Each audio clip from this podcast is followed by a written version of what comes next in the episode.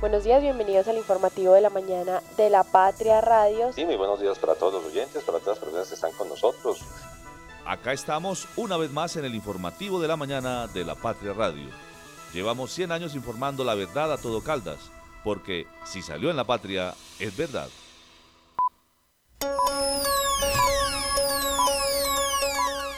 El informativo de la mañana en la Patria Radio.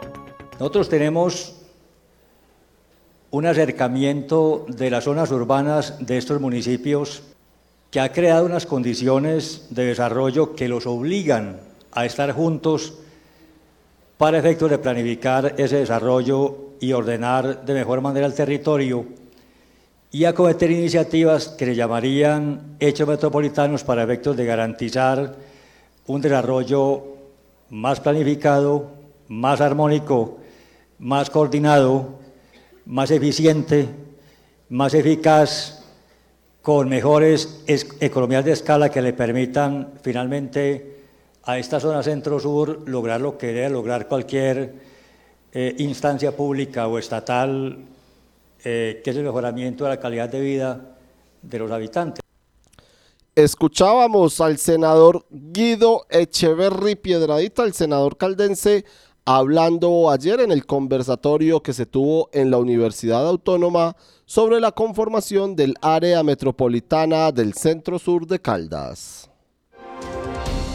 ¿Qué tal? Saludo cordial, muy buenos días, bienvenidos a todos a nuestra información en el informativo de la mañana de la Patria Radio.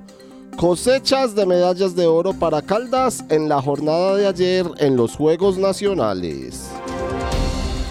Suben los ecos a favor y en contra del área metropolitana del centro sur de Caldas. Ceder el contrato, otra opción que revisan con la petar los cámbulos en Manizales. Se extinguen por muerte la acción penal y la condena de Mario Castaño y más en nuestra emisión de hoy. Desde la cabina de la Patria Radio, el informativo de la mañana. Conduce Juanita Donato, con Liced Espinosa y el equipo de la redacción del diario La Patria.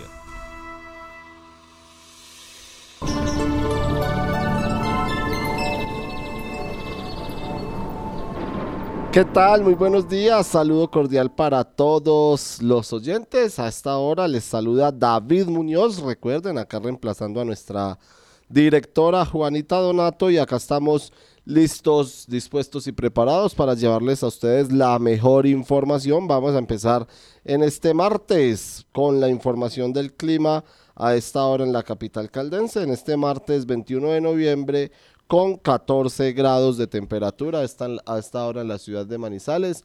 Una fría mañana la que comenzó haciendo en la ciudad, inclusive llovió en la mayor parte de la noche. A esta hora pues no llueve, pero sí está el cielo mayormente nublado. Una mañana fría la que se presencia, la que se tiene en la ciudad de Manizales, en donde predominará el clima frío y se esperan algunas lluvias y tormentas dispersas para las horas de la tarde y unos eh, aguaceros o unas lluvias más fuertes en horas de la noche. Así que la recomendación es a, como siempre, a salir arropado, a llevar paraguas y a estar preparado porque en cualquier momento puede llover en este día en la capital caldense. El tráfico a esta hora. Vamos a revisar nuestro mapa virtual del tráfico a esta hora en la ciudad de Manizales. Empezamos por la vía Panamericana en el sector de los cámbulos, donde ya es habitual observar un trancón a esta hora en la capital caldense, sobre todo en el sentido la Enea Estación Uribe, exactamente en el puente que hay después de la salida del municipio de Villa María, antes de llegar a la glorieta de la terminal Los Cámbulos, allí se suele presentar eh, un trancón eh, debido pues a las obras que se realizan en el intercambiador vial, en el sentido contrario fluye con normalidad. En Villa María también, para las personas que nos escuchan desde Villa María, eh, por el sector de la pradera hay algo de, congestión saliendo desde este punto del municipio, pero de resto fluye con normalidad. Regresando acá a Manizales, en la subida hacia el barrio Chipre también se presenta una leve congestión en el sector o, o, antes de empezar a subir al barrio de Chipre más bien en el sector del Parque del Agua tanto en el carril que llega al centro de la ciudad como el que sale del centro de la ciudad eh, se presenta eh, algo de congestión allí en el carril del Parque del Agua para empezar a tomar la avenida del centro. Fluye sin inconvenientes a esta hora el sector de San Andresito, donde se desarrollan las obras del Boulevard de la 19, lo mismo que el centro de la capital caldense, que tiene vías fluidas a esta hora, y también en la avenida Santander y la avenida Paralela donde no se presenta tráfico, sí un poco más en la avenida Kevin Ángel también debido a las obras del intercambiador eh, vial de los Cedros y por supuesto en el sentido Mall Plaza, Universidad Autónoma, ese carril eh, que se dirige hacia acá, eh, se presenta algo de tráfico, algo de trancón a esta hora en el sentido, reiteramos, Universidad Autónoma eh, o en el sentido Mall Plaza Universidad Autónoma. Este clic acaba de lograr que el día dure un poco más. Nuestra energía conecta los retos con soluciones energéticas para toda Colombia. Somos Gensa. Energía que conecta. Cotraman, una empresa al servicio del Oriente de Caldas. Viaje siempre con nosotros a Manzanares, Samaná, Bolivia, Pensilvania, Marquetalia, Marulanda y La Dorada. Informes al 312-260-0698. Recuerde que usted también puede acceder a los servicios del Hospital Santa Sofía de manera particular y con las tarifas más económicas de la región. Consulta con especialistas a 64.500 pesos y consulta con subespecialistas a 129.000 pesos. Mayor información 887-9200 extensión 752. Desde el 2 de octubre del 2023 hasta el 16 de febrero del 2024, ven, compra y participa en el sorteo del vehículo Renault Kwid 2024. Aplican condiciones y restricciones. Cable Plaza, un encuentro, una experiencia. Plásticos de Occidente, líder en fibras, cortinas para baño, suncho y grapa plástica, plásticos hasta de 10 metros de ancho, bolsas plásticas y de papel con o sin impresión, desechables plásticos y de cartón. Encuéntranos en la carrera 17, número 1931, servicio a domicilio, 883-4084 o 884-9181. Somos fabricantes. ¿Te gusta el arte? Desde el 15 de noviembre, las puertas de la Secretaría de Cultura estarán abiertas con el proyecto Caldas Cultura en Movimiento para que conozcas las obras de los 10 artistas caldenses seleccionados. Estaremos en exposición hasta el 30 de noviembre. Caldas Cultura en Movimiento es el proyecto que visibiliza obras inéditas de los artistas. Proyecto de la Secretaría de Desarrollo, Empleo e Innovación de la Gobernación de Caldas y ACOPI Caldas. Literatura, viajes y ciudad. Conversación con el escritor Santiago Gamboa, famoso por su prolífica producción literaria y por destacadas novelas como Los Impostores, El Síndrome de Ulises y Perder es cuestión de método. Viajemos con la literatura el miércoles 22 de noviembre a las 6 de la tarde en el auditorio del Banco de la República. ¿Sabes qué sucede con el deporte, la economía, la política, el entretenimiento de Manizales, Caldas y el país? Suscríbete a La Patria Impresa tres meses por solo 92 mil pesos o a La Patria Digital por un año por solo 89 mil pesos. Y entérate de todo lo que pasa dentro y fuera de tu ciudad con La Patria, el periódico de casa. Informes 893-2880. Encuéntrenos siempre en podcast. Escúchenos en Spotify buscando La Patria Radio. Las primeras de primera. 7 de la mañana, 11 minutos. Le damos la bienvenida a nuestra compañera Lisette Espinosa, la editora de Público, la mujer que está atenta al área metropolitana y también que nos va a hablar de los contrastes precisamente del área metropolitana.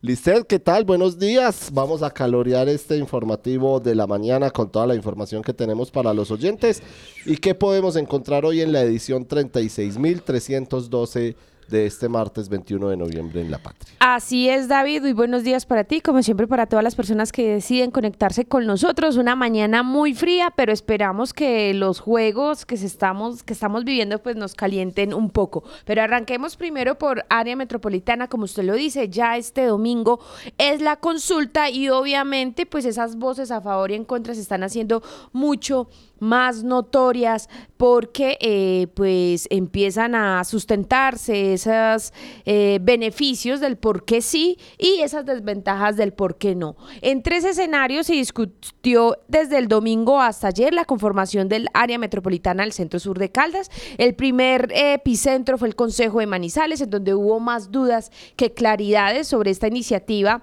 El segundo escenario fue el Consejo de Chinchina. Ayer en la mañana, 14 de los 15 concejales le dijeron no a la iniciativa que se va a votar este domingo. Y el último escenario, pues fue ayer en la tarde en el auditorio de la Universidad Autónoma de Manizales, donde los congresistas de Caldas van por el sí, al igual que los alcaldes electos, menos el de Chinchiná, que se sustenta en que falta más socialización y más confianza para poder unirse al área metropolitana, al centro sur de Caldas. Entonces, si gana el sí, Lisset, ya lo vamos a desarrollar serían entonces por ahora, por lo que parece, por el panorama, cuatro de los cinco municipios los que estarían conformando el área metropolitana. Ya vamos a entrar con esa información, pero ¿qué más podemos encontrar en nuestra primera página del día de hoy? Bueno, ayer fue un día muy importante para el departamento de los Juegos eh, Nacionales. Los atletas caldenses sumaron ayer cinco medallas a temprana hora, pero a último momento de vida, eso de las 12 de la noche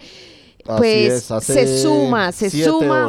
Hace siete horas, pues se sumó otra medalla de oro y con esto, pues obviamente, pues no solo subimos de casilla, sino que también, pues se exhibe y se demuestra el potencial que tienen los deportistas caldetes en las diferentes disciplinas que están compitiendo. Aparte de estas medallas de oro, pues también Caldas suma dos platas y un bronce. El patinador Pablo Felipe Marín se convirtió, según la Liga Caldense, en el primero en ganar oro para Caldas en patinaje en la historia de los Juegos Nacionales.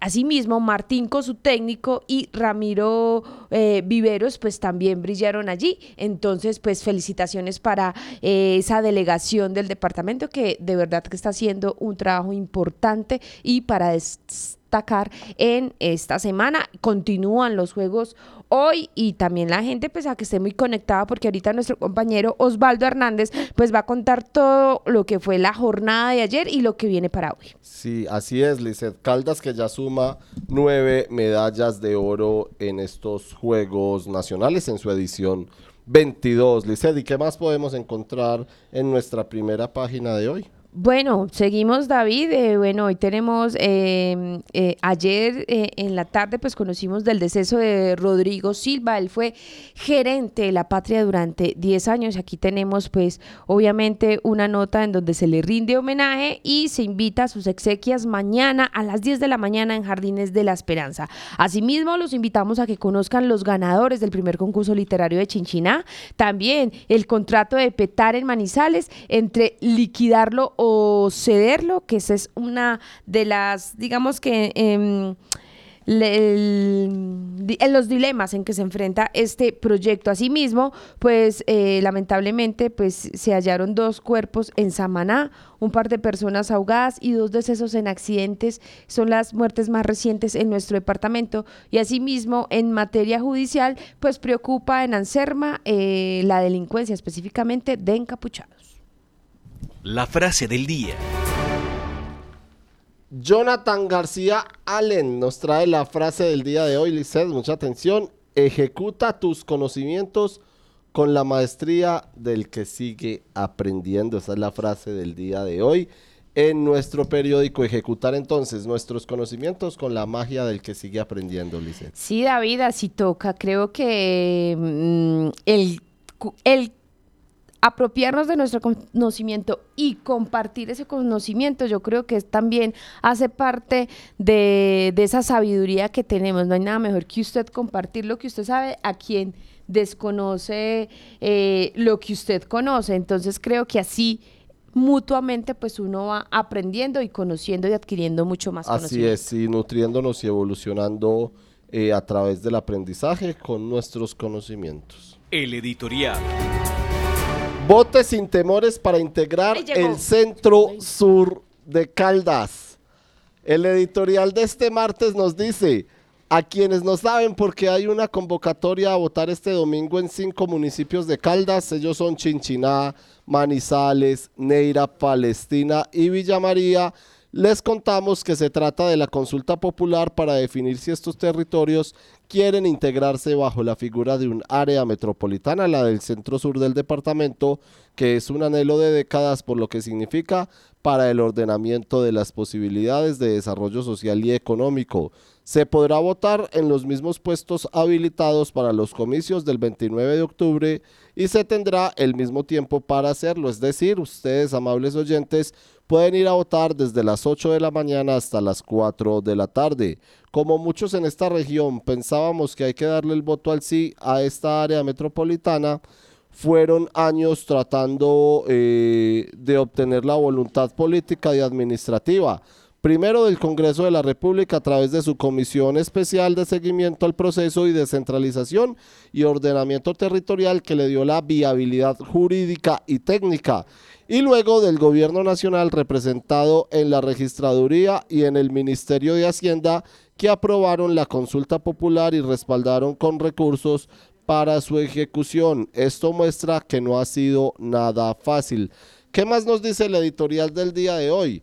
Las razones que justifican la creación del área metropolitana, según su proyecto de constitución, son territoriales, son sociales, también demográficas, además de ambientales, económicas, culturales y tecnológicas, para lograr una administración coordinada del desarrollo sostenible y humano, el ordenamiento territorial, la racional, la prestación de servicios y la ejecución de obras de infraestructura y proyectos de interés social.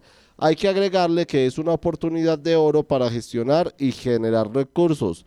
No es lo mismo ir para ge- eh, como municipio individualmente a solicitar ayudas nacionales e incluso internacionales que hacerlo en bloque como región representando el 60% de la población del departamento y el 68% de su PIB. Por eso nos dice el editorial del día de hoy que son temores infundados los que plantean como un riesgo integrar un área metropolitana. Si se conforma, significará ganancias, no pérdidas. Muchos expertos y estudios ya lo han aclarado. Ningún municipio que se sume va a perder su autonomía administrativa de recursos, la mantendrá igual el mandato de sus alcaldes y equipos de gobierno será inviolable. Eso es lo que nos dice el editorial del día de hoy. Por eso, vote sin temores para integrar el centro sur de Caldas. Conectar personas con soluciones energéticas es la idea que mueve a Gensa, una empresa con más de 400 colaboradores que trabajan por brindarle energía a su país.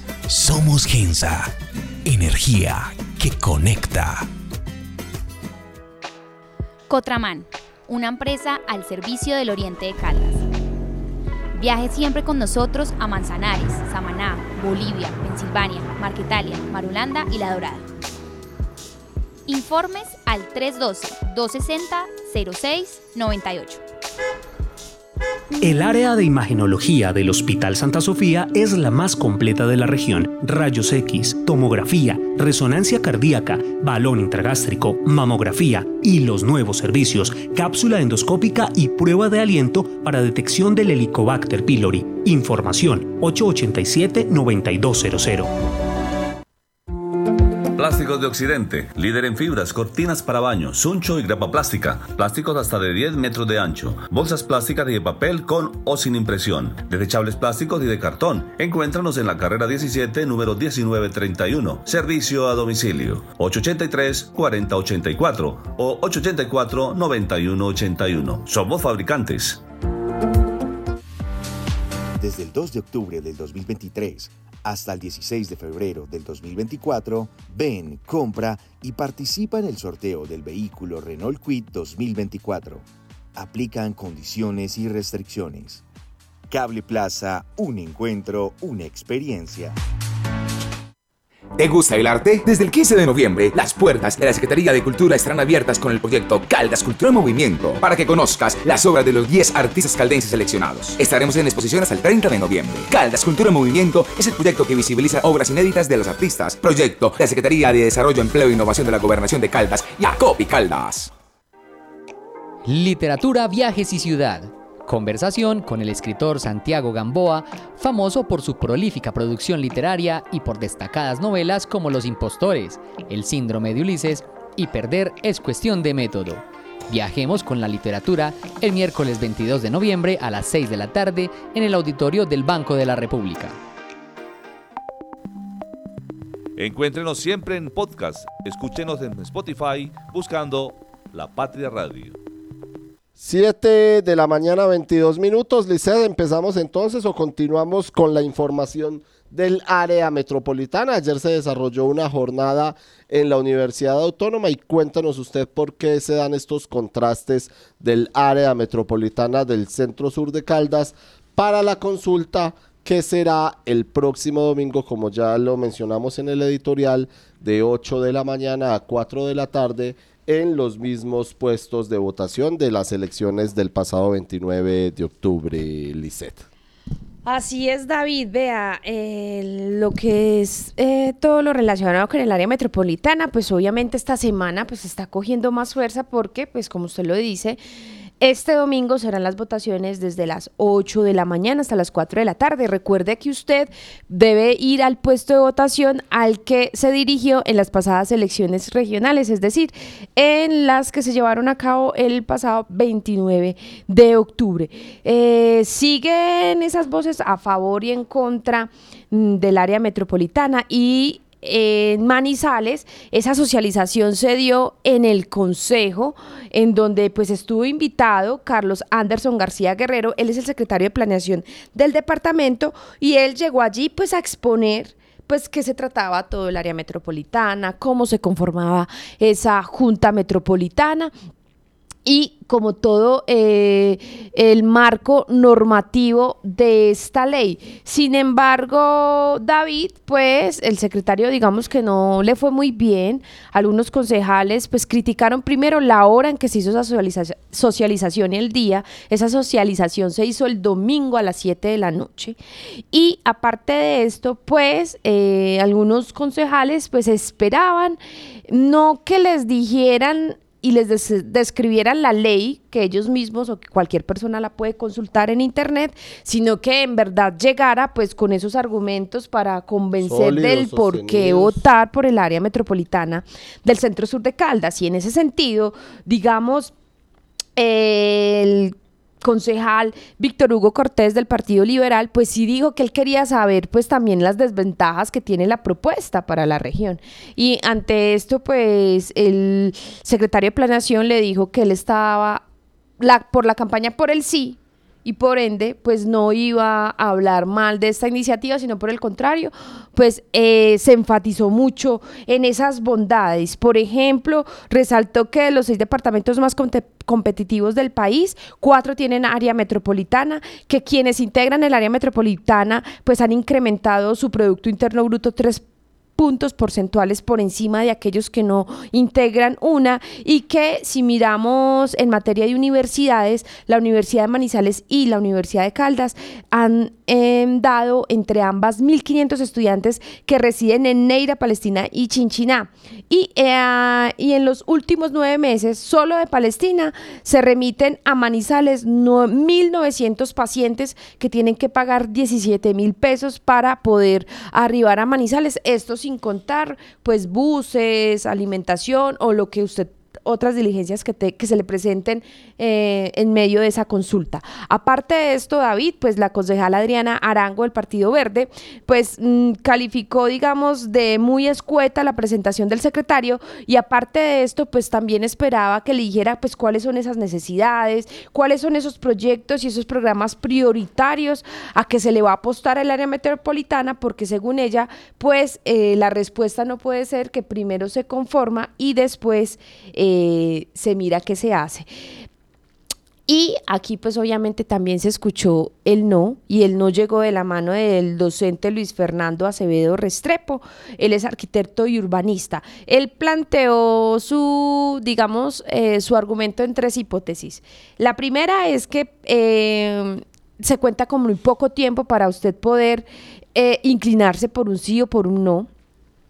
La segunda es que eh, la modificación que sufre la ley pues hace que se, que se redujera el porcentaje de participación ciudadana del 25% al 5% del censo electoral, por lo que una mínima parte de cada uno de los cinco municipios es la que va a decidir si hay o no hay área metropolitana. Y esa tercera hipótesis, David, también está ligada a que dice él que esta iniciativa es un proyecto eh, político, un refrito de los proyectos que las élites han defendido desde hace 40 años y que no han sido capaces de ejecutar. Y un ejemplo que él pone es el aeropuerto internacional. Esto fue lo que se vivió el domingo en la noche en Manizales. Ayer en la mañana, David, pues en el Consejo de Chinchina también se fue a dialogar sobre, eh, a socializar eh, sobre el área metropolitana, pero aquí 14 de los 15 concejales literalmente le dijeron un no a esta iniciativa. Eh, sin embargo, pues también se escucharon esas, esas voces a favor. Aquí también participó el alcalde electo, que también actualmente es concejal, que es Carlos Riveros, y él defendió pues ese voto por el no, dice que lleva muchos años rechazando la propuesta y ve que Manizales eh, tiene poco tiene en cuenta a Chinchiná y que ahora, pues como se necesita el municipio para hacer esta área, pues ya han ido a, digamos que a buscarlo. Entonces, él, él se, sí se planta mucho en el no. Sin embargo, pues los que van por el sí dicen que pues esta área lo que va a permitir son nuevas rutas que van a reducir y mejorar la calidad de vida eh, de los habitantes, van a tener un pasaje de transporte que va a ser mucho más económico hacia Manizales y que hoy en día pues tiene un costo de 5 mil pesos. Además, pues esos hechos metropolitanos podrían generar más fuentes de trabajo y traer a los municipios a las universidades. Y en la tarde, David, nos vamos con el escenario de la Universidad Autónoma, en donde también hubo un conversatorio sobre el área metropolitana y aquí estuvieron invitados los alcaldes electos de los cinco municipios involucrados, que son Villa María, Neira, Palestina, Chinchina y Manizales, y también pues los congresistas caldenses como Guido Echeverry, Camilo Osorio y Wilder Escobar, quienes sí le se inclinan a favor del área metropolitana, pero pues como ya lo hemos mencionado, el alcalde electo de Chinchina no está de acuerdo con esta asociación por falta de socialización. Pues Lizeth, vamos a escuchar a los eh, congresistas de Caldas. Empecemos con los representantes a la Cámara, Wilder Escobar eh, primero. Si yo fuera alcalde municipal y tuviera que estar en Bogotá pidiendo audiencia ante el gobierno nacional, haciendo gestión para poder cumplir con mi plan de desarrollo municipal, para poder cumplir con mi promesa en campaña, que fue mi programa de gobierno, estoy seguro, absolutamente convencido, que tendría mucho más eco mi voz si tuviera la oportunidad de llegar como alcalde de un área metropolitana, a que si llegara solamente como alcalde de un municipio, de un departamento, en este caso Caldas la fuerza política fuera mucho mayor, porque no representaría solamente los habitantes de mi municipio, sino que en este caso puntual llegaría representando a más de 550 mil habitantes del área centro-sur del departamento. Y llegaría hablando no de proyectos para mi municipio, sino de proyectos metropolitanos para traerle bienestar y desarrollo a cinco municipios. Y si no fuera de esa manera, pues no podría uno explicar cómo la primera área metropolitana que se creó en nuestro país hace 43 años, hoy es la más exitosa y es fiel reflejo y espejo de la motivación de otras áreas metropolitanas, hoy ya seis consolidadas en todo el territorio nacional. Yo quiero motivar en particular a los habitantes de los municipios que hoy tienen dudas. Si no fuera exitoso este modelo, de integración territorial, este modelo de desarrollo económico y productivo para traerle bienestar a los habitantes, no se hubieran creado adicionalmente en el año 1981 dos áreas metropolitanas más, la de Bucaramanga y la de Barranquilla. Y la última fue creada en el año 2005, la Valledupar. Y nosotros como caldenses tenemos la oportunidad de darle el sí, de darle la vida jurídica a esta personería jurídica para crear la posibilidad de que de manera articulada, trabajando en conjunto cada uno de los municipios, alrededor del municipio núcleo, que en este caso es Manizales, Manizales con una oportunidad presupuestal mucho mayor de atender a su población, con una responsabilidad de llegar con su presupuesto a sus ciudadanos, pero que a través del área metropolitana puede aperturar ese presupuesto a los ciudadanos de los municipios vecinos. Esa es una oportunidad que en este momento estoy absolutamente convencido que fuera un grave error que nuestro, nuestro departamento y estos cinco municipios dejaran perder esta oportunidad. Así que la respuesta, José Fernando, es que si fuera alcalde municipal, no lo dudaría ni un solo segundo en apostarle al área metropolitana. Me daría más fuerza, más peso político y me abriría más puertas llegar como alcalde de un área metropolitana a traer recursos para mi municipio, pero además a jalonar recursos para hacer proyectos como hechos metropolitanos que le van a traer bienestar a mis habitantes. Y escuchemos también al representante a la Cámara por Caldas, Santiago Osorio Marín. Las áreas metropolitanas son precisamente ese mecanismo que ha dispuesto la Constitución y la ley precisamente para que podamos resolver problemas comunes. Y esos problemas comunes van desde las garantías que manifestaba ahorita el alcalde de Villa María de cómo garantizamos el acceso a la educación, hasta cada uno de los hechos y acciones en colectivo que podamos hacer para proteger el medio ambiente. Es decir, si nosotros lográramos convencer a la ciudadanía de que el 26 de noviembre vote positivamente esta área metropolitana, básicamente que ante la Constitución y la ley tendríamos un bloque precisamente no solo para resolver problemas comunes, sino también para garantizar todo lo todo lo relacionado a garantía de derechos. Y en ese orden de ideas me refiero un poco a lo que comentó el representante Wilder Escobar. Uno se sorprende en el Congreso de la República viendo esas bancadas que eh, al unísono van y solicitan recursos para cada uno de sus municipios y para los proyectos en conjunto de sus departamentos y precisamente retumban en el caso de Antioquia por el área metropolitana del Valle de la Burrá, en el caso del doctor Juan David Palacios y muchas otras áreas metropolitanas que tienen proyecciones. Y dos consideraciones adicionales. Según cifras de la Cámara de Comercio de Manizales en el año 2022, el Producto Interno Bruto del Departamento de Caldas fue de 23.9 billones de pesos, de los cuales, o mejor dicho, representan el 41% todo lo relacionado a servicios como turismo y todos esos espacios por los cuales la gente identifica la vocación de este centro sur. En ese orden de ideas podríamos también tener una vocación adicional y es todo el acceso al eje turístico que representa esta región y muchos hechos que seguramente en materia ambiental, en materia económica y en materia de transporte, que es uno de los temas importantes, estaríamos tocando. ¿Por qué motivo? En materia de transporte, y seguramente le va a tocar al nuevo alcalde de Manizales, en materia de reformular el sistema integrado de transporte, pues todo lo contrario a lo que opina el señor alcalde de Chinchina, vamos a tener la gran oportunidad precisamente en esa reformulación, precisar todas esas cuestiones técnicas de cómo vamos a garantizar un sistema integrado de transporte para el área metropolitana. Es decir, todavía no estamos en la conversación de cómo serían unas tarifas diferenciales si precisamente no acudimos a esa consolidación y a conformar ese bloque como área metropolitana.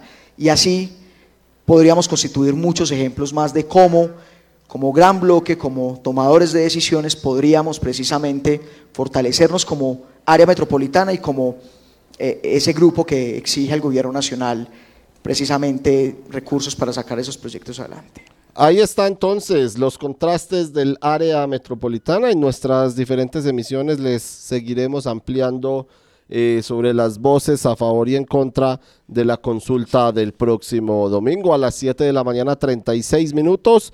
Le damos la bienvenida al editor de Salud y Educación de la Patria, don Oscar Beima Mejía. Saludo cordial, buenos días. David, un saludo muy especial para usted y para todas las personas que nos siguen en las diferentes plataformas. Le regalo un datico, mire, ahorita van a firmar un pacto por la reducción de los plásticos de un solo uso. Eh, usted sabe que los últimos gobiernos, y en especial este gobierno, eh, vienen con la idea de descontaminar, de descontaminación en diferentes frentes, y este es un pacto que van a firmar ahora sectores productivos, agremiaciones, asociación de recicladores, jóvenes de ambiente y la academia para ir reduciendo de manera gradual el uso de, digamos, de esos de esas botellas plásticas que uno las usa y las tira, de los platos desechables, de vasos desechables, y el gobierno sigue como eh, buscando la manera de impulsar, de reemplazar esto, porque usted sabe que este tipo de, de elementos son muy difíciles de degradar, eso demora muchos años.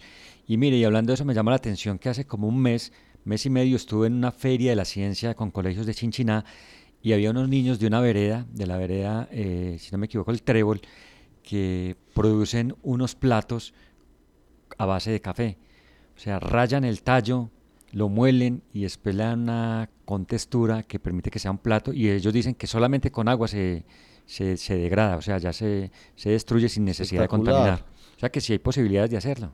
Espectacular. Entonces recordémosle, Oscar, eh, a los oyentes de nuevo que cómo va a ser el proceso, la firma ahorita por este, digamos, como un pacto por el medio ambiente. Exactamente. El Ministerio de, de Ambiente eh, establece unas medidas para ir disminuyendo de forma gradual estos plásticos en el país y mire que todos estos sectores productivos y agremiaciones que son las que tienen que ver directamente con esto eh, aceptaron y van a participar en la firma de este pacto.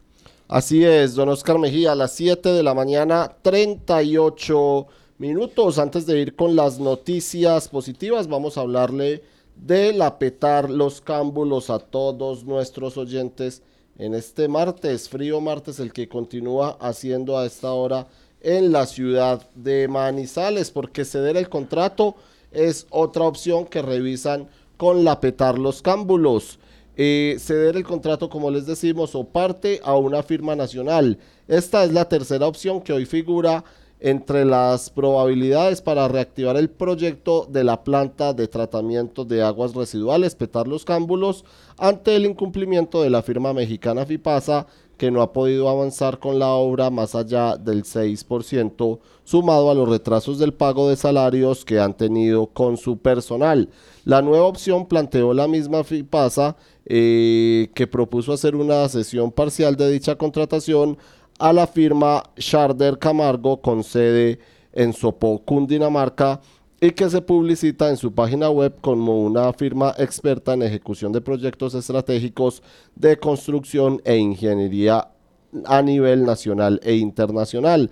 Esta nueva posibilidad se presenta junto con las dos que ya se han planteado y que incluyen sienestrar las pólizas de cumplimiento o liquidar de manera anticipada el contrato con la firma mexicana. La Petar de Barranca Bermeja, por ejemplo, es construida por el consorcio Petar San Silvestre, está conformado por la misma firma mexicana FIPASA, el contratista de la Petar Manizales y Macron Sanz, y esta Petar tenía febrero del 2023 un avance cercano al 70% en obra civil y el 40% en avance total.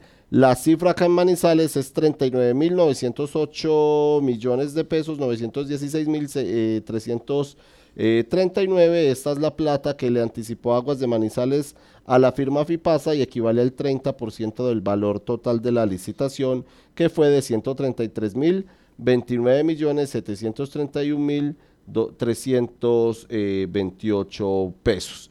Eh, y los pagos, como les mencionábamos, entre el 1 y 2,5 meses de salarios les deben a los 54 empleados de la PETA Los Cámbulos contratados por FIPASA. Se estima que dicha deuda podría bordear los 200 millones de pesos. Según la personería de Manizales, ya les había empezado a pagar, habían renunciado 23 personas. Más información sobre esta petar de los cámbulos y ceder el contrato, la otra opción que revisan en la planta de tratamientos de aguas residuales en la página 17 de balance del día de hoy. Don Oscar Beyman Mejía, las noticias positivas. ¿Qué tenemos hoy de noticias positivas? Siempre es muy bueno las noticias. David, claro que sí, unas obras en ejecución, otros son proyectos y mire uno muy importante en Palestina y tiene que ver con el Colegio de la Sagrada Familia, una obra que la gente estaba pidiendo a, gritos, la familia educativa de este colegio de Palestina, el más importante, que inclusive tiene un auditorio que es muy utilizado para diversos eventos como foros y otros, pues le van a invertir a este colegio 2.250 millones de pesos, eso incluye la interventoría, para eh, arreglar este colegio que estaba, eh, como le digo, hace tiempos necesitado de una intervención. El alcalde de allí, Mauricio Jaramillo, asegura que ya, que ya lo ha adjudicado el proyecto de esta mejora locativa.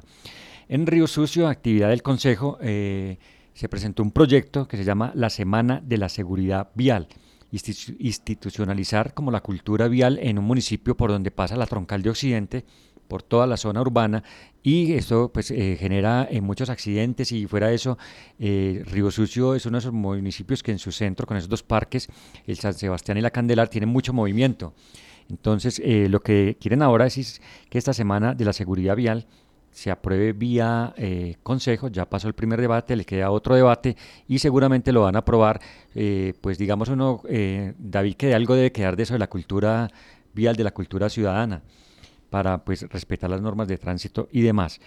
En Salamina, usted sabe, David, que en casi todos nuestros pueblos tenemos un mirador o más. Donde usted vaya aquí en Caldas siempre hay un cerro o, algo donde usted pueda mirar. Bueno, pues allí en el sector de la cuchilla se ha aprobado la construcción de lo que llaman eh, el faro, Mirador Faro, por 900 millones de pesos, como adecuar este sitio para que la gente tenga ahí cerca de la cabecera municipal un sitio para observar el paisaje y como para dinamizar un poquitico más la economía. Y para terminar le digo que por fin ya el centro de, eh, ya se abrió un espacio deportivo en el Centro de Desarrollo Comunitario de la Vereda La Quiebra de Naranjal. Esto es, un, esto es en Chinchiná y la gente estaba pidiendo allí que les dieran un espacio para el deporte. O sea que en las zonas rurales casi no tienen escenarios para practicar deporte. Pues bueno, ahorita esta vereda y La Quiebra de Naranjal ya tiene ese espacio. Y lejos esas cuatro noticias positivas. Qué bueno, don Oscar Beima Mejía. Siempre noticias buenas, noticias positivas, importantes para el departamento de Caldas los deportes.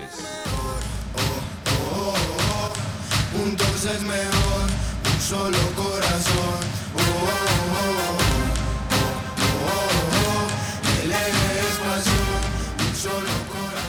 Siete de la mañana, 44 minutos, Oscar.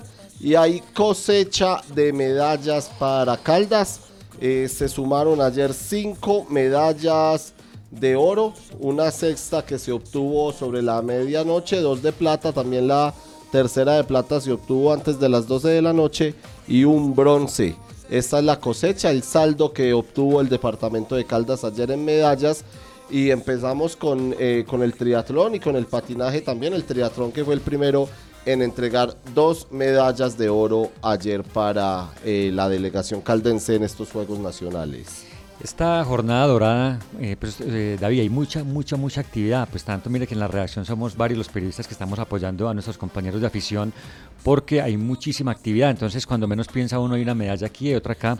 Pues ayer estuvimos en, en Chinchiná, en el Centro Internacional de Aguas, Abiertas. Aguas Abiertas y en el Came Guadua, la gente conoce este lago Came de Guadua, que también era Balsora, ahí en el límite con Palestina, y se, está, se realizó el triatlón yo creo que fue uno de los deportes que mejor balance puede sacar hasta ahora. Usted, David, que conoce más del tema. Y ayer se cerró con dos medallas de oro, una en la medalla eh, para triatlón de los Juegos Paranacionales que se adelantaron. ¿Por qué se adelantaron estos, esta prueba? Porque eh, la logística y el montaje del triatlón requiere de, mucha, de muchas cosas, entonces para no volverlo, para no desmontarlo y tenerlo que volver a poner dentro de 15 días que se inician los Juegos para nacionales, eh, se decidió hacer esa prueba de una vez y la ganó un caldense, Juan Esteban Patiño, eh, quedó con la de oro y después en la prueba de fondo llegó como la, competencia reina, que es la de relevos por equipos, la cuarteta de Caldas también se quedó con el oro, e integrada por Carlos Quinchara, María Carolina Velázquez, Juan José Giraldo y María Vargas. María Mayra Vargas se quedaron con el la presea dorada en esta categoría. Qué bueno, Oscar, y sobre todo también en, en esta parte logística por el cierre de, la vías que, de vías que implica incomunicar durante una mañana a Chinchina con Palestina.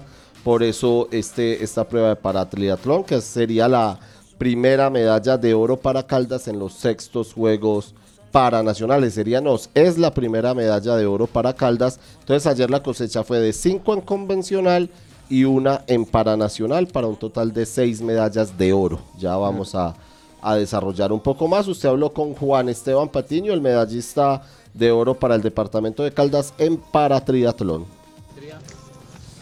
Bueno, Juan Esteban, inicialmente felicitaciones y nos describe un poco cómo fue esta carrera. Eh, esta carrera fue, fue complicada, pero pues, logramos sacarla adelante.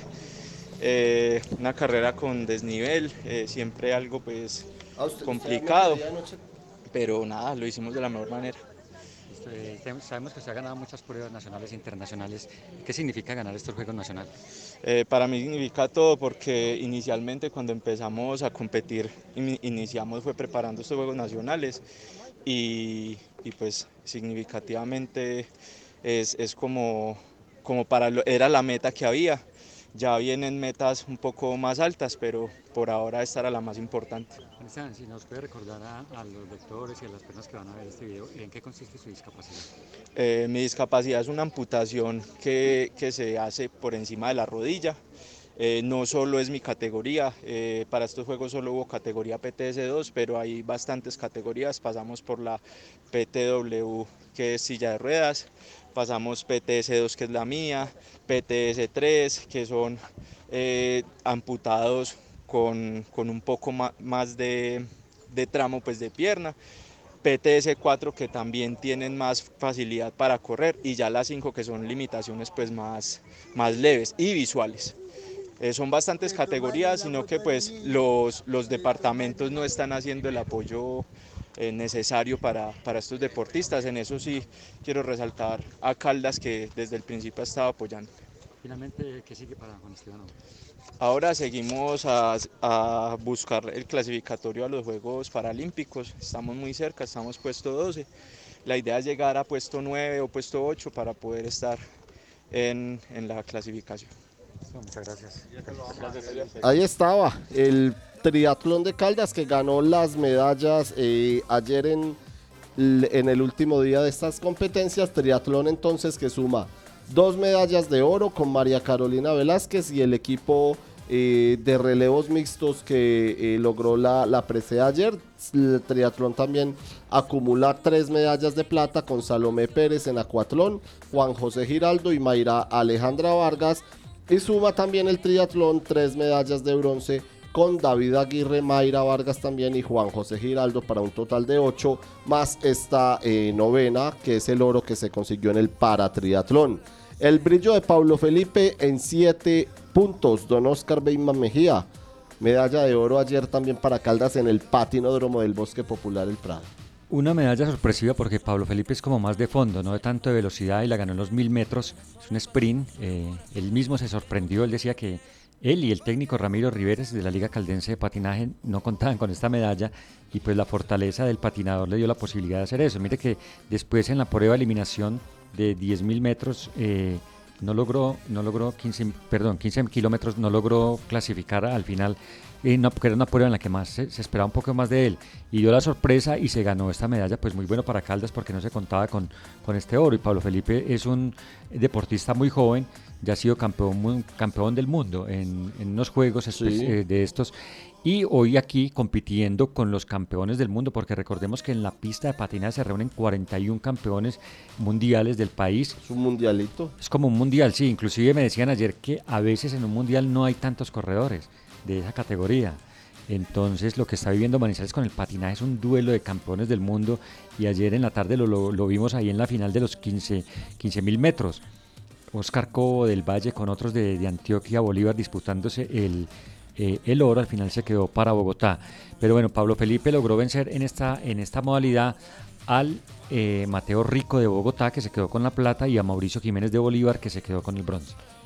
Dos medallas suma el patinaje y ambas han sido de Pablo Felipe Marín, el oro de ayer y la medalla de plata de la semana anterior en la pista de velocidad. Ayer, digamos, fue en la modalidad de ruta. Para las personas que eh, de pronto han visto la, la, pista del Bosque Popular El Prado, hay dos pistas en, en, un mismo escenario.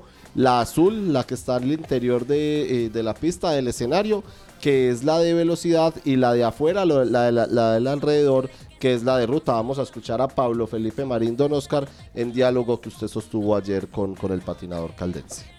Sensaciones muy positivas, de siempre con la mentalidad de no dar nada por perdido, de salir a cada prueba sabiendo que es una opción más, un chance más de, de lograr lo que hemos trabajado.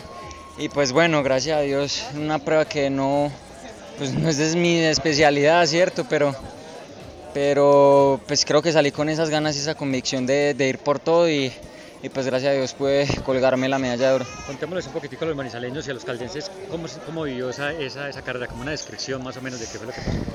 No, yo la verdad no sé cómo describir eso, yo salí sin pensar en nada, simplemente en patinar y, y, y pasar a todo mundo cuando, o sea, me di cuenta que había ganado ya 20 metros después de que había cruzado la línea de meta porque simplemente estaba pensando en patinar y en llegar y pues gracias a Dios se nos dieron todas las cosas los tiempos de Dios son perfectos y bueno y algo maravilloso la verdad ¿qué significado tiene para usted ganar Juegos Nacionales? después No. de tener unos bicampeonato mundial sí yo creo que siento que desde el primer día que logré la medalla de plata, incluso creo que la disfruté muchísimo más que ese título del mundo que, que conseguí el año pasado. Obviamente esta medalla de oro muchísimo más, creo que este es el evento con el que sueña todo deportista, todo atleta, con el que hay una preparación neta realmente para esto. Y pues bueno, ser campeón de Juegos Nacionales es algo, es algo demasiado bonito que, que comparto pues con toda la gente que, que, viene aquí a apoyarnos, con mi familia, con mi novia, con mis compañeros de equipo.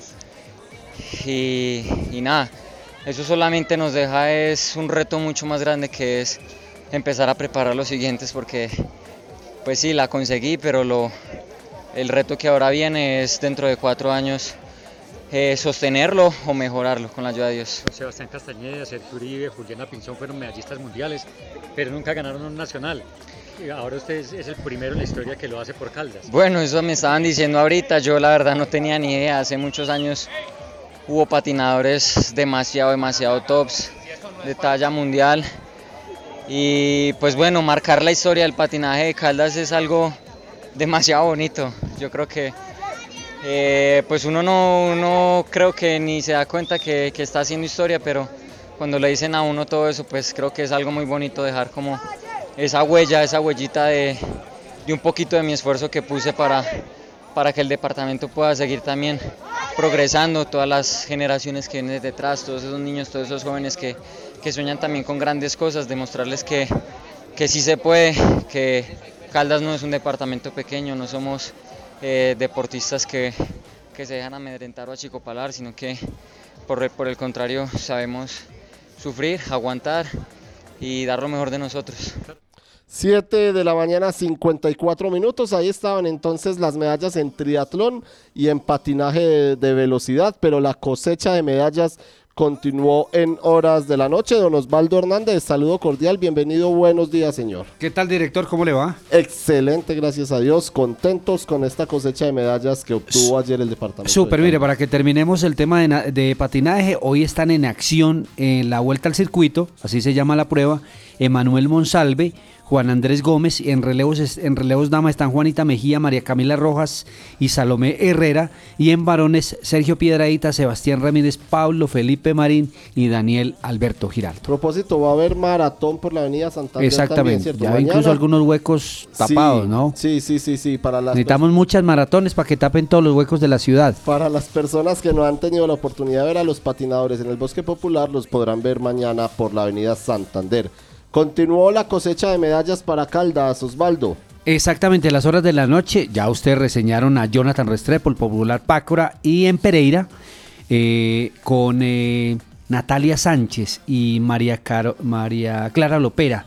en los 400 metros superficies y en los 400 metros vialetas. El oro para Natalia, una chica de apenas 19 años que tiene todo el futuro, acaba de ser subcampeona del mundo en Serbia y reiteramos, ganó la prueba de los 400 metros vialetas y eh, María Clara Lopera, que fue medalla de plata en los 400 metros superficie, reiteramos, en el complejo acuático de Pereira. Pues escuchemos a Andrei Parra, él es el técnico de actividades subacuáticas de Caldas. Sí, señor. Y Sí, el señor. balance que Sí, nos señor. entrega de la jornada de ayer. Hola Osvaldo, un gran saludo para ti, un abrazo hermano, muchas gracias por estar pendiente de nosotros. También un gran saludo por favor a todos tus oyentes en La Patria Radio. Hace 19 años fue la última vez que la Liga Caldense de Actividades Acuáticas había obtenido medallas en estas justas, en estos Juegos Nacionales.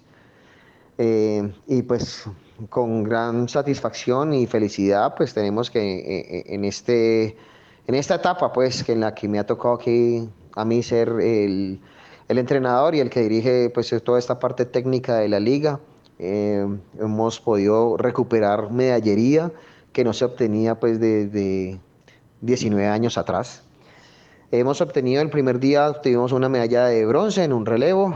El segundo día, por escasas 62 centésimas, no alcanzamos el oro, pero fue una gran medalla de plata de María Clara Lopera. Y en el día de hoy, eh, las dos mm, eh, nuevas medallas, María Clara repite otra vez una medalla de plata que también por escaso un segundo no alcanzamos el oro. Y eh, nuestro primer oro como liga con la deportista Natalia Sánchez en la prueba de 400 metros vialetas.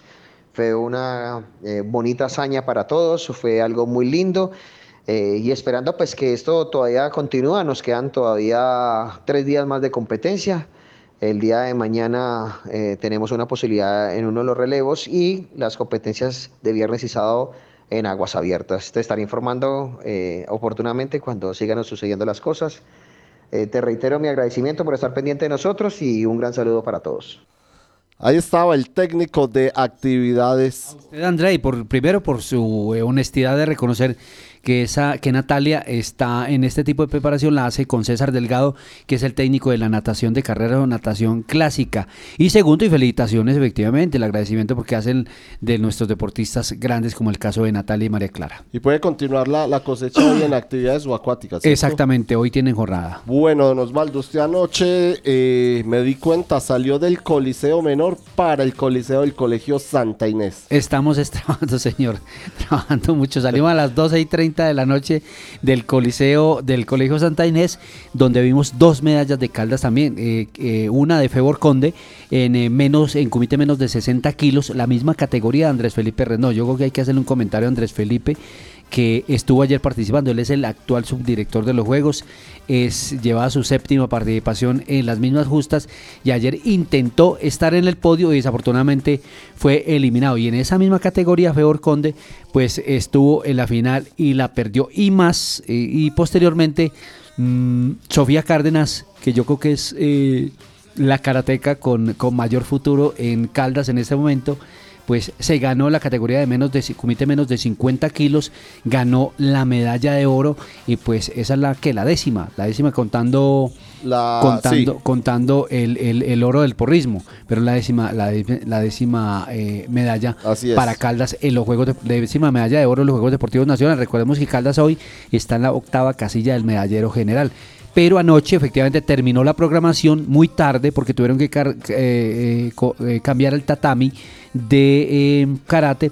Terminó la programación de los Juegos Deportivos Nacionales. Pues empecemos por escuchar a Sofía. Ella fue la abanderada de Caldas en la inauguración de los Juegos en Pereira y ayer ratificó su medalla de oro, la que se tenía pronosticada Sofía Cárdenas, en diálogo con usted, don Osvaldo Hernández. Sofía, eh, ¿qué significa esta medalla aquí en casa? Eh, muchísimo, esta medalla era mucha gente la que la estaba esperando.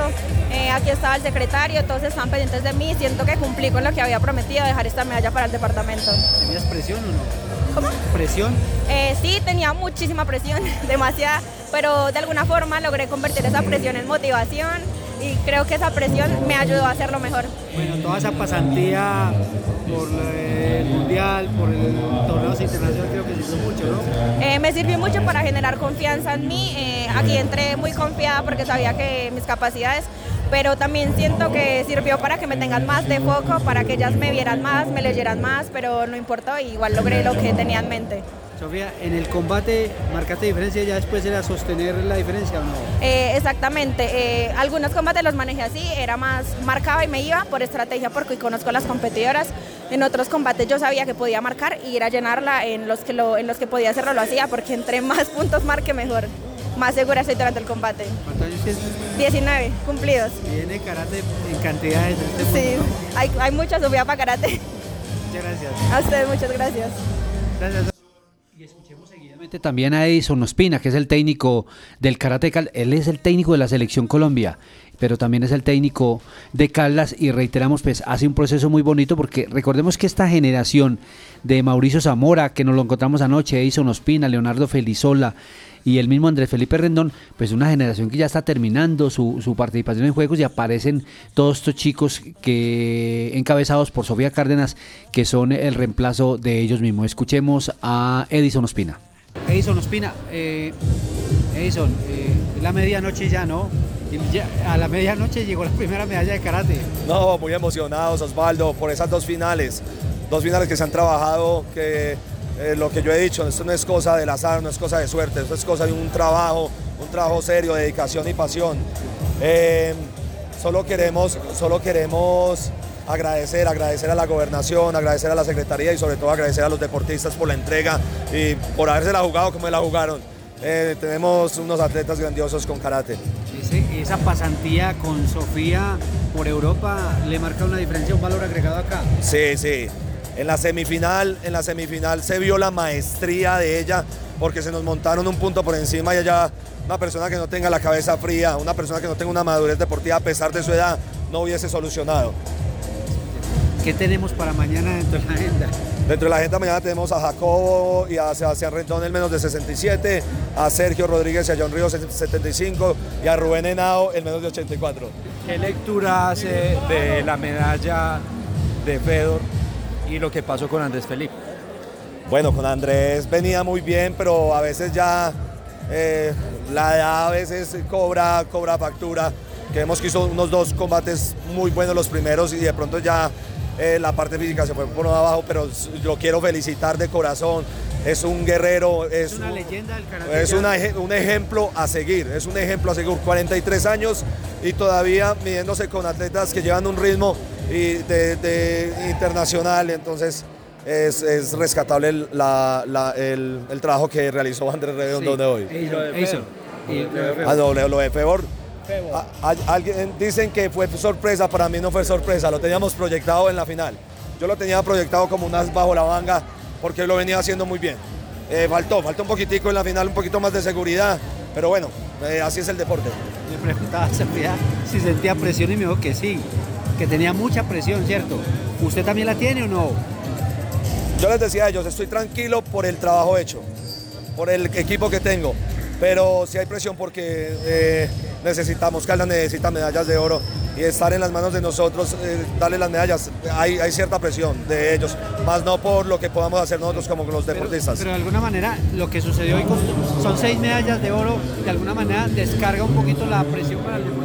Claro, claro, claro, nos, nos da porque nos montamos en el número, en el puesto 8 en este momento, en la tabla general eh, Caldas, y no, nada, seguir ese, el martes y el miércoles sumando medallas con karate para, para Caldas, que es el verdadero objetivo de nosotros. Muchas gracias y buenos días. la madrugada, bueno, ni un tinto ni nada.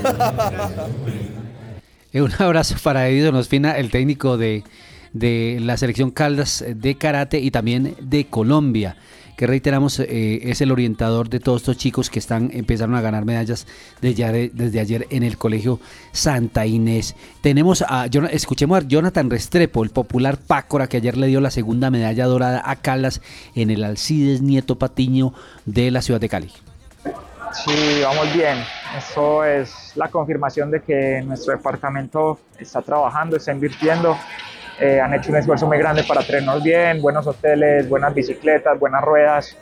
Entonces esto es para, para mi departamento, para todos, para el gobernador, el secretario de deportes, eh, muchas personas que están detrás de esto, esto no soy solo yo. Bueno, una prueba a tope, ¿no?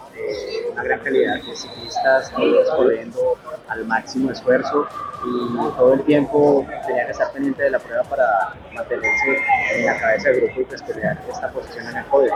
Sí, estas pruebas son de mucha lectura. Hay que llevar las cuentas siempre en la cabeza, mirar mucho las vueltas que faltan, dónde se embala, dónde no, qué esfuerzos hacer. Es algo que uno siempre tiene que tener en la mente y, y la experiencia da eso. Eh, tengo por agradecerle mucho al Chivo Velázquez que, que me trajo a, desde muy joven a correr la pista, a Benjamín Laverde Mincho que ahorita está en Antioquia y yo en Caldas, pero se lo debo también mucho a él porque él fue el, también que me, el que me inició en la pista cuando era juvenil. Eh, Mincho es el que, me, el que me sacó adelante también de juvenil, me enseñó a correr, me llevaba a los viernes de pista ya en Antioquia. Y a mi padre, a mi padre que es el que ha hecho tantos esfuerzos, esto es para mi padre. Espero que, que se sienta orgulloso de todos los sacrificios que ha hecho él también por mí, entonces esto es para mi padre también. Pero Jonathan, resta la prueba de Madison eh, con la que va a cerrar su actuación aquí en la pista. Eh, seguramente las expectativas van a ser también pelear lo más alto del podio.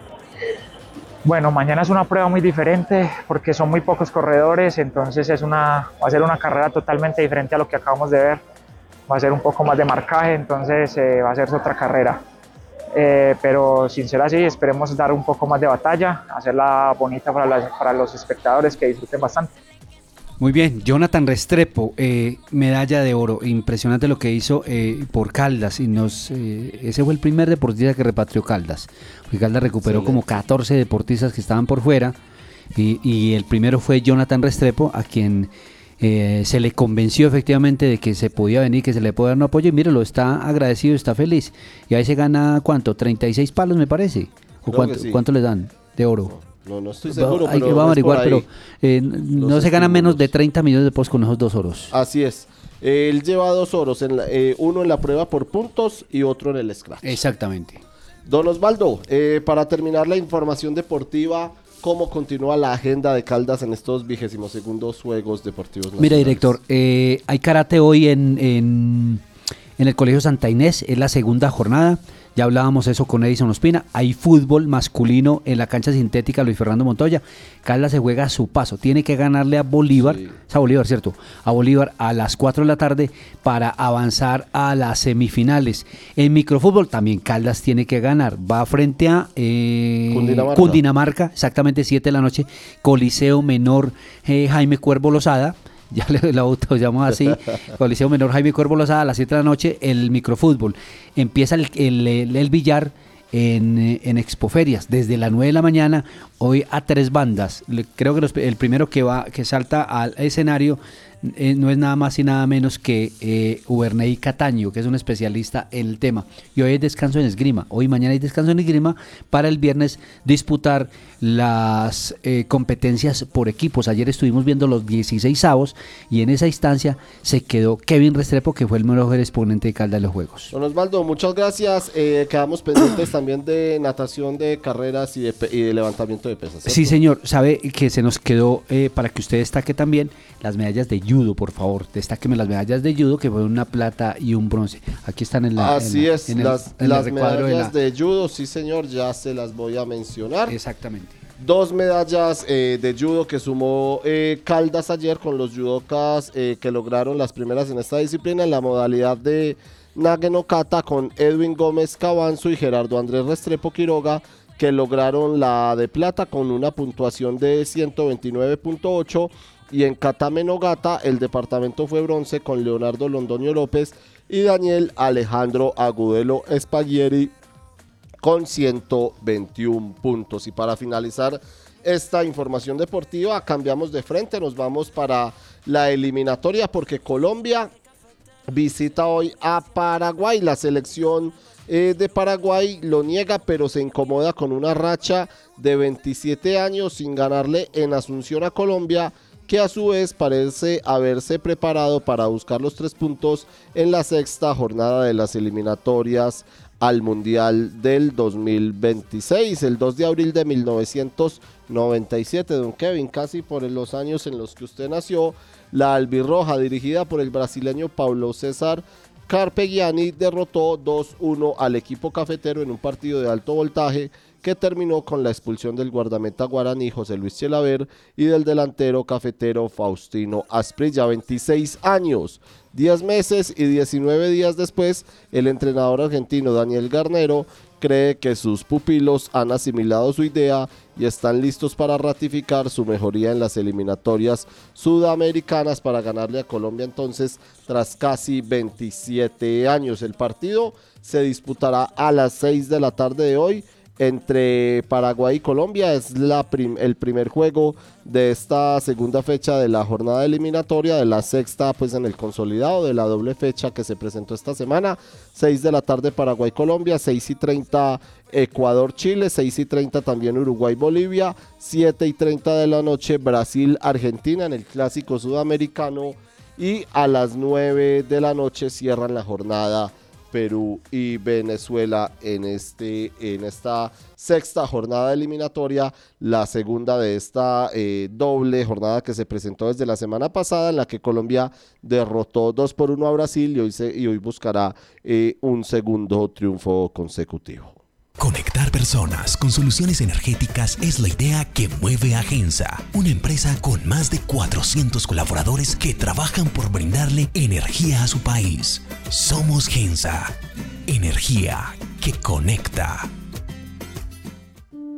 Santa Sofía se posiciona como el mejor hospital cardiovascular del país, con los equipos más avanzados, los especialistas mejor calificados, cinco quirófanos y unidad de cuidados intensivos quirúrgica para atender patologías de alta complejidad y cuidar la salud de su corazón. Desde el 2 de octubre del 2023 hasta el 16 de febrero del 2024, ven, compra y participa en el sorteo del vehículo Renault Quid 2024 aplican condiciones y restricciones. Cable Plaza, un encuentro, una experiencia. Plásticos de Occidente, líder en fibras, cortinas para baño, suncho y grapa plástica, plásticos hasta de 10 metros de ancho, bolsas plásticas y de papel con o sin impresión, desechables plásticos y de cartón. Encuéntranos en la carrera 17, número 1931, servicio a domicilio, 883-4084 o 884-9181. Somos fabricantes. ¿Te gusta el arte? Desde el 15 de noviembre, las puertas de la Secretaría de Cultura estarán abiertas con el proyecto Caldas Cultura en Movimiento para que conozcas las obras de los 10 artistas caldenses seleccionados. Estaremos en exposición hasta el 30 de noviembre. Caldas Cultura en Movimiento es el proyecto que visibiliza obras inéditas de los artistas. Proyecto de la Secretaría de Desarrollo, Empleo e Innovación de la Gobernación de Caldas y ACOPI Caldas. Literatura, viajes y ciudad. Conversación con el escritor Santiago Gamboa, famoso por su prolífica producción literaria y por destacadas novelas como Los Impostores, El Síndrome de Ulises y Perder es cuestión de método.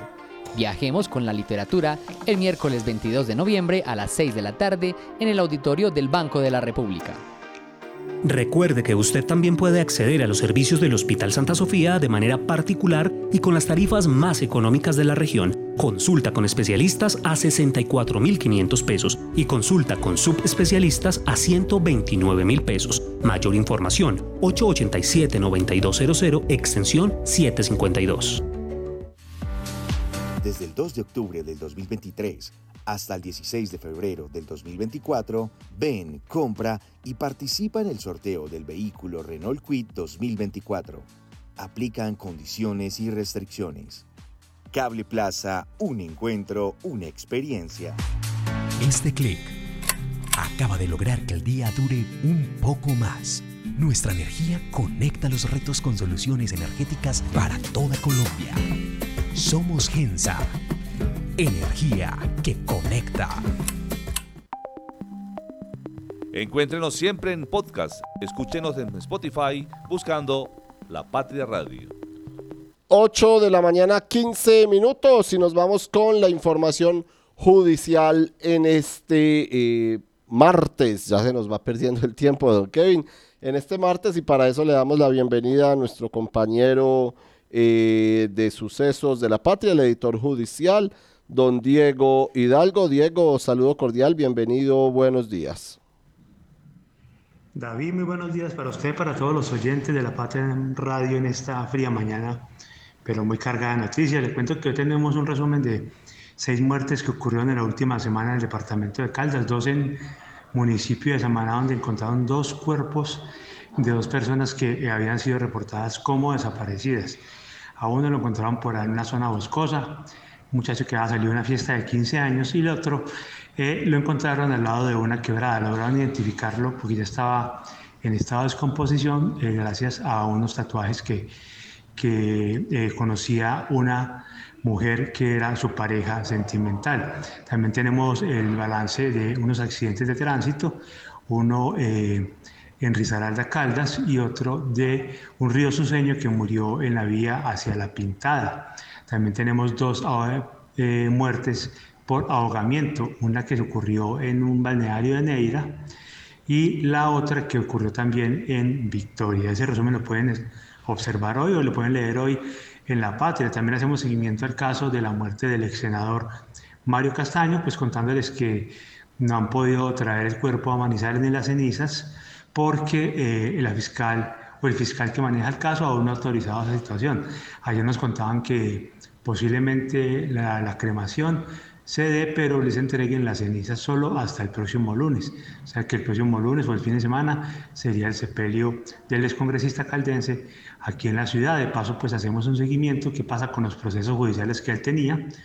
Eh, todos esos, eh, se extinguen pues por la muerte, pero el tema de la extinción de dominio que enfrentó, eso sí sigue adelante, pues dado que esas propiedades pueden ser eh, de sus familiares. Entonces, eh, la Fiscalía seguiría con ese caso adelante.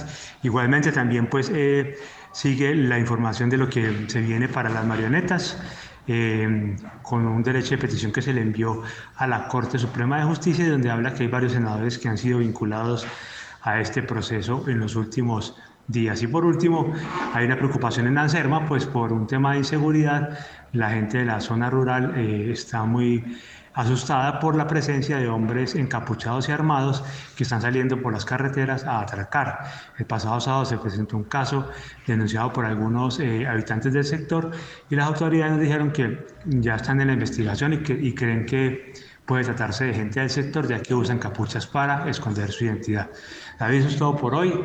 Mañana nuevamente hablamos con más información. Muchas gracias, don Diego. Mañana nos escucharemos con más información judicial. Escuchemos también al abogado Jaime Novoa eh, hablando precisamente sobre eh, esta, eh, el caso de Mario Castaño que se extinguen por muerte, la acción penal y la condena del ex senador caldense.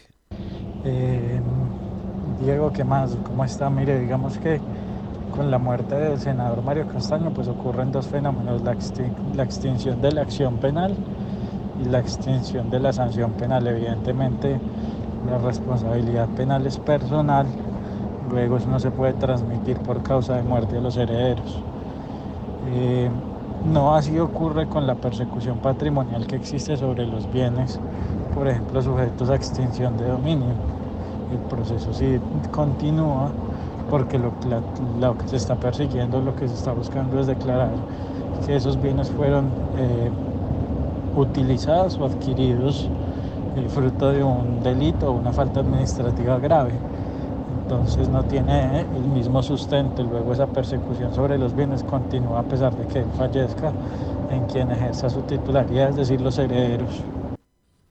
8 de la mañana, 19 minutos, abrió el sol, abrió el día en Manizales, inclusive eh, para las personas eh, que nos escuchan a través de la Patria Radio y de nuestras eh, plataformas sociales, les comentamos que alcanzamos a ver el arco iris ahorita desde la cabina de la Patria Radio. Un saludo muy especial para Nancy García, para doña Marta Lucía Luna, también un saludo para Jesús Antonio Osorio, para Rogelio Vallejo Bando y para Alba Nori Ramírez. Gracias a todos ustedes por estar conectados a esta hora con el informativo de la mañana de la Patria Radio. Vamos a escuchar a don Juan Luis Taborda, el editor del Cubo Manizales y las noticias que nos trae el periódico en este martes. Juan Luis, buenos días. David, muy buenos días. Hoy martes 21 de noviembre. Esto es lo que trae el periódico Cubo para sus lectores en el día de hoy el joven que le rompen el corazón y destruye el ramo de flores que tenía, pero lo hace de manera singular. Una mujer decora su casa con lo que encuentra en la calle. y en un hecho insólito, un perro que sabe trapear. Todo esto en nuestra sección Mundo Curioso, el mundo de las situaciones curiosas. Atención que la PETAR sigue generando malestar entre los manizaleños y villamayanos. Al poco avance de las obras se suma ahora las dificultades en el pago de salarios de trabajadores. Las obras aparecen con un 5.86% de desarrollo, que es mínimo para el tiempo que se ha llevado supuestamente haciendo la planta. En el occidente de Caldas eh, cumple años, 75 años exactamente, la normal de esta ciudad. La institución educativa de Occidente es la más prestigiosa en el occidente del país, está en Anserma Caldas y hombres encapuchados y armados asaltan en zona rural de Anserma. El temor es creciente entre los vecinos de varias veredas. Y detuvieron eh, a un eh, conductor eh, por la avenida Kevin Ángel en una camioneta de estacas que tenía todos los males habidos y por haber. Placa falsa, tenía regrabados los números del motor, del chasis. él tenía también placa falsa, tenía su licencia de conducción, no era legal, en fin, tenía todos los pecados encima. Lamentable entonces que este tipo de situaciones se presenten porque eh, cuando un vehículo no tiene revisión técnico-mecánica puede ser un peligro para el resto de la comunidad. Existe preocupación en Samaná, donde hallaron esta semana dos cuerpos. Un hombre falleció en vías eh, hacia la pintada y ya se sabe su nombre. Era un río su sueño. Y la solidaridad policial estremeció a Luz Estela, una mujer muy humilde de Victoria Caldas, que su eh, hogar había resultado afectado por un incendio. Pues bien, la policía y varios miembros de la comunidad se reunieron, hicieron varias actividades y le repusieron con elementos nuevos todos sus enseres. Conozca hoy más de la área metropolitana, un crucigrama para que muestre qué tanto sabe y qué debe acogerse. El triatlón de Caldas suma medallas, ocho medallas en los Juegos Nacionales. Y allí también se adelantó una de las eh, competencias de para nacional. En el para triatlón, el, el caldense Juan Esteban Patiño de Caldas obtuvo medalla de oro.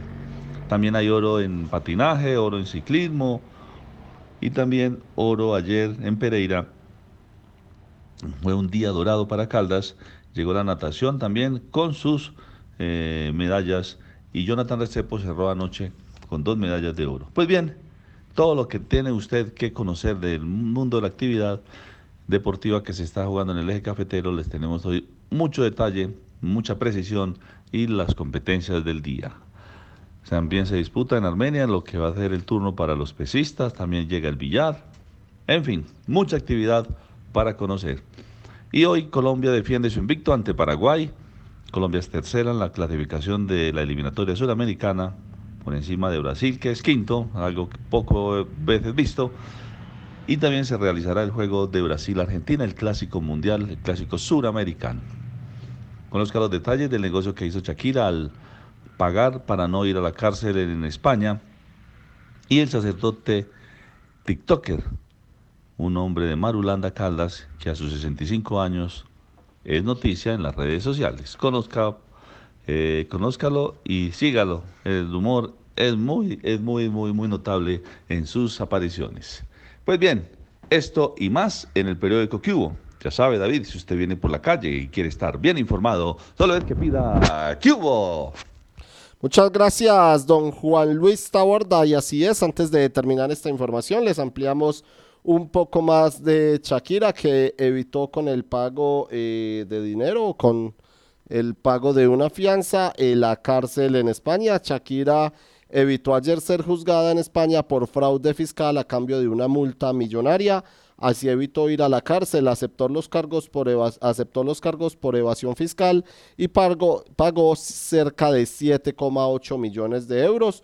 En otro proceso que enfrentó ya había pagado 17,5 millones por deudas al fiasco en España entre el 2012 y el 2014. Esta es la información de la que nos hablaba don Juan Luis Taborda. Los invitamos a que revisen la página 17 del día de hoy en la que Shakira evita ir a la cárcel al pagar una multa millonaria. Y en esta misma página también podrán conocer al sacerdote TikToker del que nos hablaba don Juan Luis Taborda. Ahí está la información de El Cubo Manizales. Supimos que... 8 de la mañana, 26 minutos. Y antes de cerrar nuestra emisión de hoy, en este martes, de cerrar el informativo de la mañana, les tenemos tres. Supimos que para todos ustedes. El primero, protestan por falta de pago de FIPASA. El viernes en la mañana, los trabajadores contratados por la firma mexicana FIPASA para construir la planta de tratamiento de aguas residuales Petar Los Cámbulos hicieron un plantón para protestar por los retrasos en el pago de salarios. Sostienen que el contratista viene con incumplimientos desde agosto. De la parte administrativa y la operativa son entre 50 y 60 personas afectadas y a los de la administrativa les, les, deben dos meses y medio de sueldo y a los de la operativa un mes completo. Esta obra está parada desde agosto por problemas de FIPASA. Más eh, contraideas más, el juzgado segundo administrativo del circuito de Manizales resolvió negar la aclaración de auto de sentencia del 17 de octubre con la que le ordenó a la alcaldía terminar el contrato con la empresa Ideas Más porque no es la idónea para gerenciar el proyecto Línea 3 del cable aéreo y debe cederlo a la administración municipal.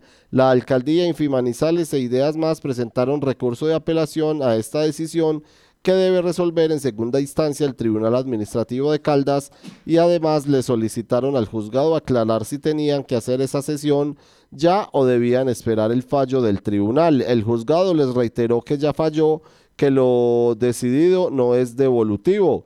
El proyecto de la línea 3 debe pasar entonces a alguna dependencia del municipio y habrá que esperar si la alcaldía, Infi e Ideas Más deciden acudir, acudir a otra figura jurídica como la tutela y el tercer supimos del día de hoy es el candidato a gerenciar Aguas de Manizales, Alejandro Estrada Carmona, ingeniero civil que fue gerente de la empresa Aguas de Manizales entre el 2018 y el 2020 y subgerente técnico de esta entidad municipal entre el 2013 y el 2018, viene participando en el proceso de empalme en esta empresa como integrante de la comisión del alcalde electo Jorge Eduardo Rojas Giraldo. Estrada labora como gerente del acueducto metropolitano de Bucaramanga, pero hay quienes aseguran que deberá regresarse a Manizales porque es casi seguro su nombramiento otra vez como gerente de aguas de Manizales. De esta manera cerramos el informativo de la mañana de este martes 21 de noviembre. Gracias a todos ustedes por estar conectados con nosotros. Un saludo muy especial y nos vemos a las once y media en el informativo del mediodía.